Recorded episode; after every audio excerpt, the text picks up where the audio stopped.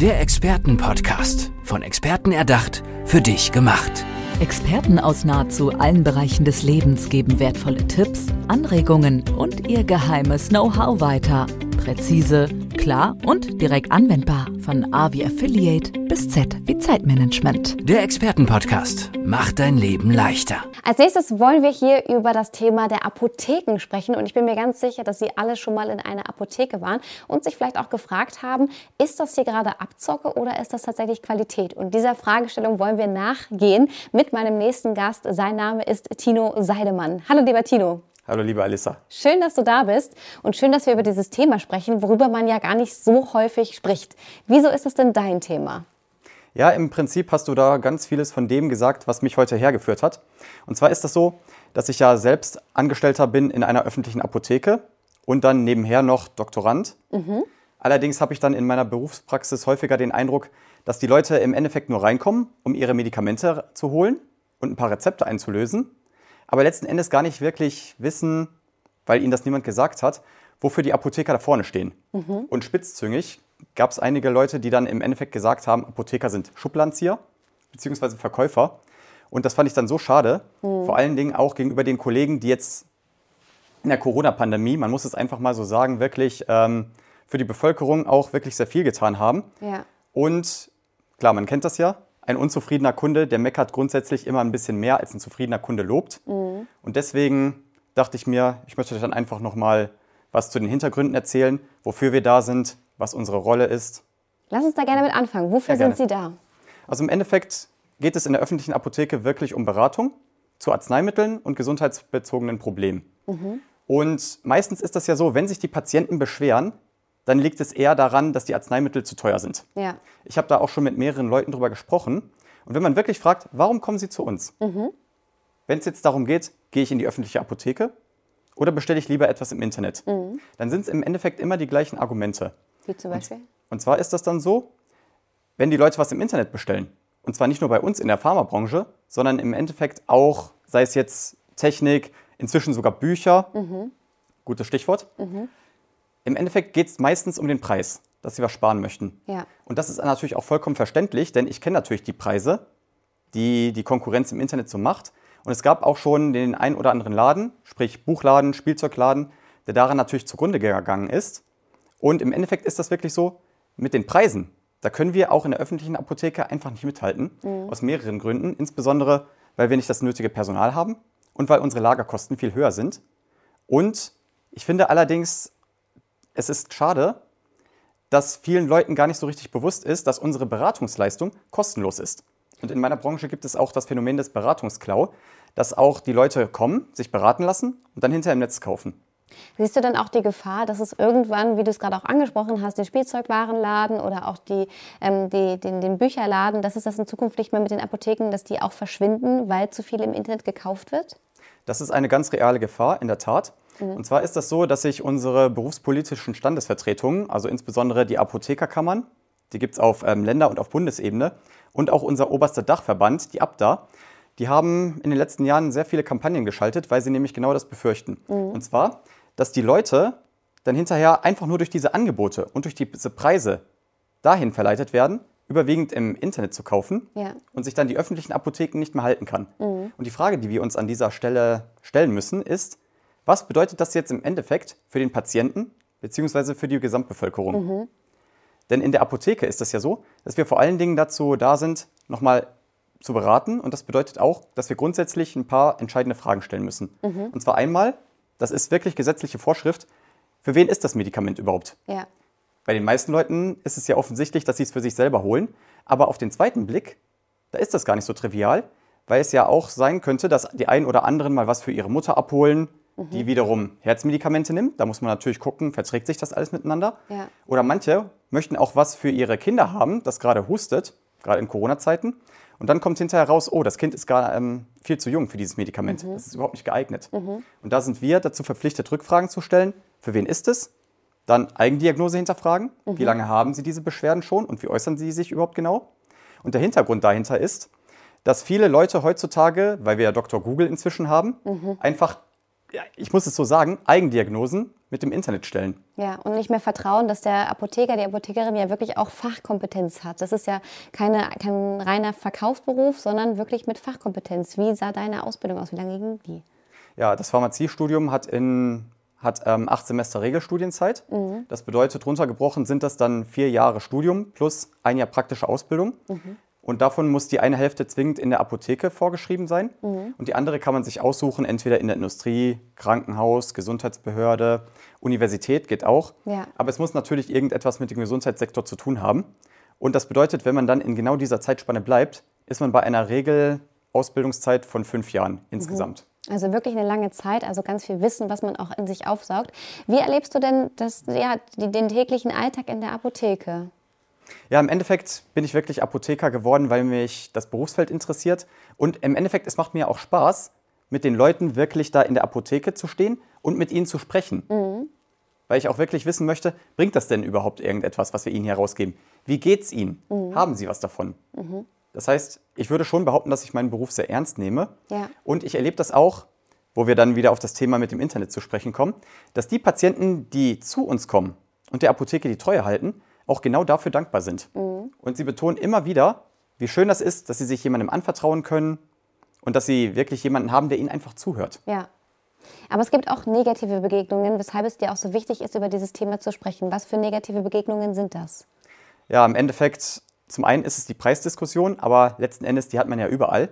Viel schlimmer in Anführungszeichen finde ich die Tatsache, dass es einfach Menschen gibt, die zu uns reinkommen und dann über die modernen Medien, meistens halt über TV-Werbung, äh, wie soll ich sagen, so wirklich äh, vorgeprägt sind über diese Produktpräparate, die da vorgestellt werden und die neuen Gesundheitstrends und was es da jetzt noch für ein neues Produkt gibt Ja. und all solche Sachen und äh, was für tolle Gesundheitsvorteile man da hat, dass die Leute sich gar nicht mehr beraten lassen möchten, sondern sie kommen wirklich mit diesem Wissen in die Apotheke und bestehen dann hinterher auf einem bestimmten Produkt. Und im Endeffekt ist es dann uns gar nicht mehr möglich, eine anständige Beratung zu machen, weil die Leute dann im Endeffekt ja, sich dieser Beratungsleistung verschließen. Und das finde ich so schade. Das heißt, was muss passieren? Ja, was passieren muss, ist im Endeffekt, dass die Medikamente nicht mehr so stark beworben werden. Ja. Das klingt jetzt natürlich trivial, äh, ist auch nicht im Sinne der Pharmaindustrie, gebe ich Ja. ganz offen zu. Ja. Nur, ich würde mir wirklich wünschen, dass da einfach mehr, und das ist auch der Grund, weshalb ich hier sitze, mehr Aufklärungsarbeit be, ähm, betrieben wird und dass wir den Leuten einfach nochmal zeigen, dass wir ihnen wirklich die Hand reichen Mhm. und dann im Endeffekt nicht gegen sie arbeiten, sondern wirklich, dass wir hier einen Gesundheitsdienst machen, so wie es auch im Gesetz vorgeschrieben ist. Mhm. Denn da steht wirklich, Bundesapothekerordnung, Paragraph 1, der Apotheker ist dazu berufen, die Bevölkerung ordnungsgemäß mit Arzneimitteln zu versorgen und er dient damit, steht da schwarz auf weiß drin, er dient damit sowohl der Gesellschaft als auch der Gesundheit jedes Einzelnen. Was muss sich aber auch auf Seiten äh, von der Gesetzgebung, von der Politik, was muss da noch passieren, dass ihr auch ein besseres Standing habt? Im Wesentlichen geht es dann darum, dass wir von der Politik ähm, sehr viel, ja, wie soll ich sagen, besteuert werden ist das falsche Wort, aber wir haben sehr viele gesetzliche Auflagen von der Politik. Es gab da die ein oder anderen Skandale, wonach ähm, die Politik uns dann einfach die pharmazeutischen Dienstleistungen, die ich gerade erwähnt hatte, im Endeffekt nicht anständig honoriert. Und dann ist das so, die Beratung, die ist ja kostenlos, die steckt allerdings zu 8,35 Euro in rezeptpflichtigen Medikamenten. Aber grundsätzlich, wenn jemand ein Re Medikament haben möchte, das er ohne Rezept kriegt, dann ist die Beratung erstmal kostenlos. Ja. Das bedeutet, wenn wir jetzt natürlich eine Apotheke, die ein knallhartes Geschäft ist, aufrechterhalten wollen, dann müssen wir natürlich diese, ähm, das Geld irgendwo anders reinholen. Und das ist wirklich auch die Krux, die wir jetzt in der Apotheke haben. Das sieht dann meistens so aus, dass wir den Menschen, die zu uns kommen, einfach irgendetwas verkaufen müssen. Ja. Einfach nur, um dann hinterher die Miete zu bezahlen, das Personal zu bezahlen und dann natürlich auch die Qualitätsanforderungen an die Arzneimittel hochhalten zu können. Sprich, ähm, Kontrollen, die müssen wir machen. Wir müssen ähm, eine Klimaanlage haben, weil die nur bei 25 Grad gelagert werden können. Ja. Einige Arzneimittel sind kühlpflichtig, Kühlschrank.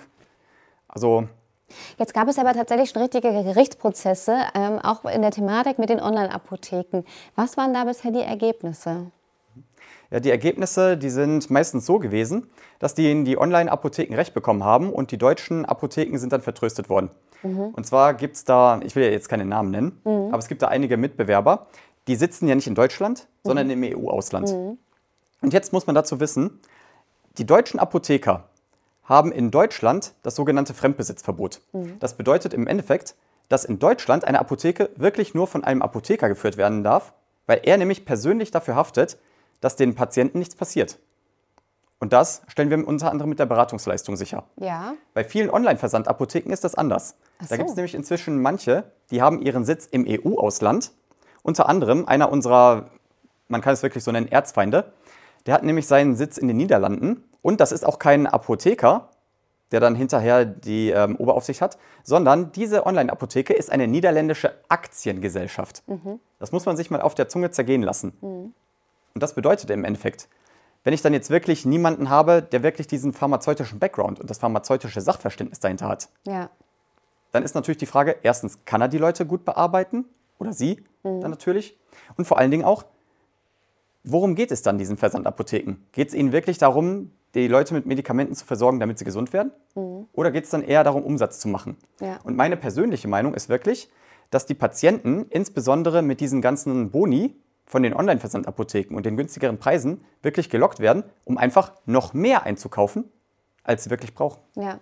Jetzt ist ja wirklich der Konflikt nicht von der Hand zu weisen und inzwischen auch so groß, dass er sogar beim Bundesverfassungsgericht war. Was war da das Urteil? Ja, also nicht gerade beim Bundesverfassungsgericht, aber beim Bundesgerichtshof in Ja. ähm, Karlsruhe. Ja.